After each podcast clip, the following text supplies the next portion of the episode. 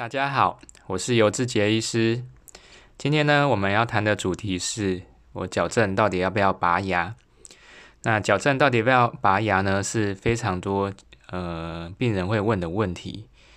那昨天也有一个病人问到，那我就呃在这边呃大概讲一下。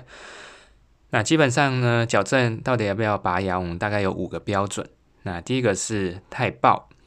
就是说，如果你的牙齿啊，就是前牙，你觉得往外凸，非常的斜，然后我们从侧脸九十度来看的话，可以发现我们可能上上嘴唇或下嘴唇凸出去，那脸型不是很好看。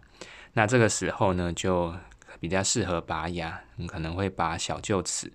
那拔小臼齿之后呢，我们有空间就可以把前面的牙齿太斜的牙齿往后收。哦，那。基本上，如果呃有牙齿有往后退的话，嘴唇上下嘴唇都会再进来一些，那侧脸也会变得比较好看一点。那有些人说，呃，矫正到底能不能改脸型？那我们主要就是看说，如果你没有拔牙的话，脸型基基本上改变不大。那通常那些脸型改变比较大的，都是有做一些呃拔牙的矫正，或者是说做了一些深颚手术，那才会有比较大的改变。那再来就是太乱，如果太乱的话，牙齿排列太拥挤，我们也会选择拔牙。那什么是太乱呢？就是说，呃，如果呃我们的骨骼啊，它发育没有这么多的话，可能有变像骨架比较小，那我们的牙齿呢，可能没有空间排列，它就会前后重叠在一起。那有些人就重重叠的很严重，有些人就是微微的乱。那基本上如果呃，空间真的很不足，缺很多的话，我们就会选择拔牙，然后再有空间出来，再把牙齿排整齐。那第三个是中线太歪，那有些人呢，呃，我们看从呃鼻子，还有我们的，就是我们看我们脸部的中线跟牙齿两颗门牙的中线是不是在同一条线上？那有些人是上颚皮。上颚歪，有些人是下颚歪，有些人是上下颚都歪。那基本上中线呢，大部分九十几趴的人都是都是歪的。那只是说可能歪个一两个 m i 特是看，就是用一正正常人是看不出来的。那如果比如说真的很歪，就是偏一边那个歪的很离谱的话，那我们可能会选择不对称的拔牙。比如说歪右边，我们可能会拔左边的牙齿；歪左边，我们可能会拔右边的牙齿。那借由这个方式来改中线。那如果说没有拔牙，呃，要改中线的话，还是会有其他方法。比如说我们歪右边，我们在左边打骨钉，然后把整排牙齿往左边拉。或者是说，我们拉一些呃上下的橡皮筋，或者是左就是呃跨跨越中线的橡皮筋，也是可以改中线的。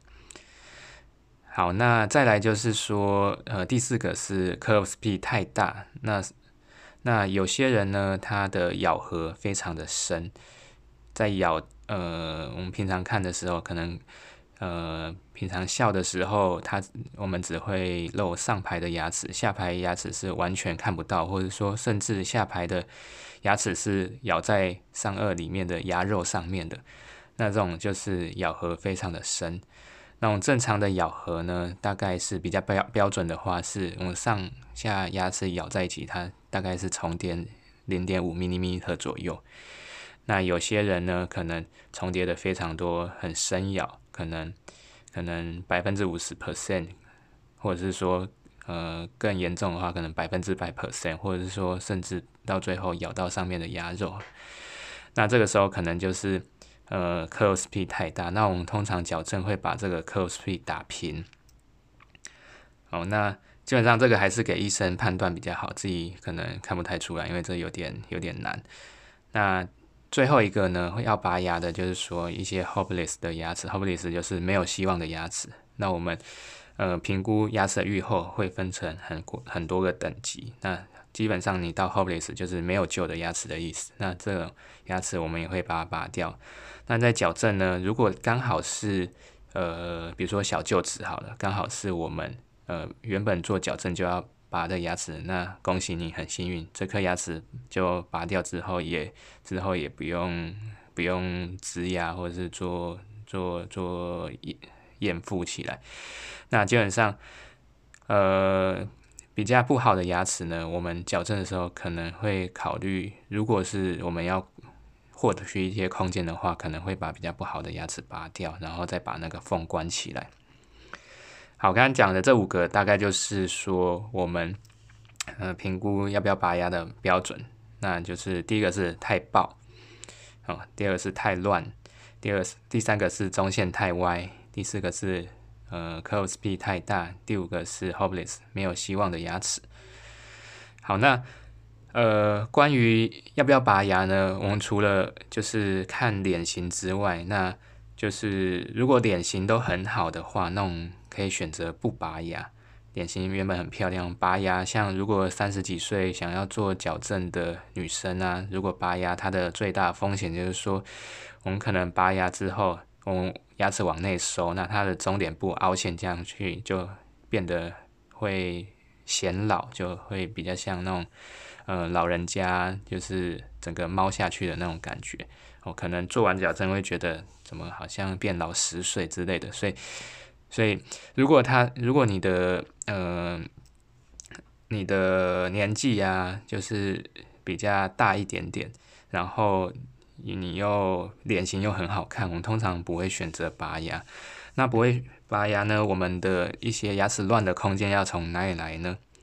那我们刚才讲的拔牙呢，我们通常都是拔小臼齿，它会有七到八个 millimeter，就是一颗小臼齿大概七到八个 millimeter 的空间我们可以退。那基本上如果牙齿都是很乱的话呢，我们靠一些方法也是可以达到这个七到八个 millimeter 的这个距离。那所以呢，我们如果不拔牙要获得这些空间呢，我们可能可以有几个方式可以用。那第一个呢是 expand，就是扩张。我们可能比如说我们的牙齿啊，它都牙弓非常的窄，那种看起来可能成 V 字形，那我们可以把它变成 U 字形。那加上这个扩张呢，我们单边大概可以获得一个 millimeter，所以左右两边大概可以获得两个 millimeter。那呃，昨天有提到 NSE，就是我们用骨钉把那个上颚骨扩开。那这个呢，如果你要得到更多的呃空间的话，那这个因为那个螺丝有几个 size，可能有八个 millimeter size，十个 millimeter，十二个 millimeter。那所以说呢，就是我们用这些方法，我们可以扩张的更多，那就是大概也可以拿到三到四个 millimeter 的的空间。那再来就是说，我们做隐形矫正非常常用到的的武器的工具，就是 IPR，就是临接面去釉。就是说，我们把每颗牙齿呢，原本胖胖的牙齿，把它变瘦一点，哦，有点像在塑身，哦，就是把牙齿，呃。近心跟远心哦，两边它表层一层珐琅质，把它修掉一点点哦，大概零点二左右，零点二到零点三。那有些呃，我说就是说单呃，如果一个牙缝大概就是最多最多就零点五这样子。好，那基本上我们靠这个 IPR 呢，它就是可以把牙齿。重新塑形，有点像变瘦。那变瘦的同时呢，它也会有些空间保出来。那如果是原本很乱的牙齿呢，我们用这个其实 IPR 有一个另外一个好处，就是说，我们有些人矫正做完，原本排的很乱的，那排整齐之后，你会觉得你的黑三角、你的三角缝非常的大，因为我们基本上牙齿都是一个倒三角形的形状，所以我们把它排整齐之后，那你会觉得好像哎。之前重叠的时候呢，好像都没有缝，可是排整齐之后，就是感觉牙缝变大了。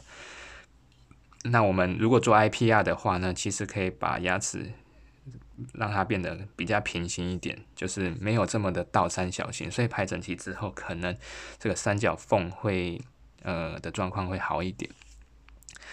那我们如果做 IPR 呢，我们大概可以获得的空间大概是两到三个 millimeter。哦，就是每个牙缝每个牙缝去把它打开来。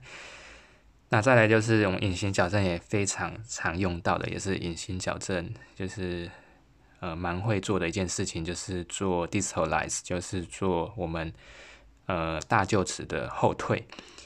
那基本上我们如果空间不够的话，我们可以把一颗一颗的大臼齿往后推，那这样子前牙就有空间，我们就可以把把那个乱的牙齿啊排整齐，前牙收进来。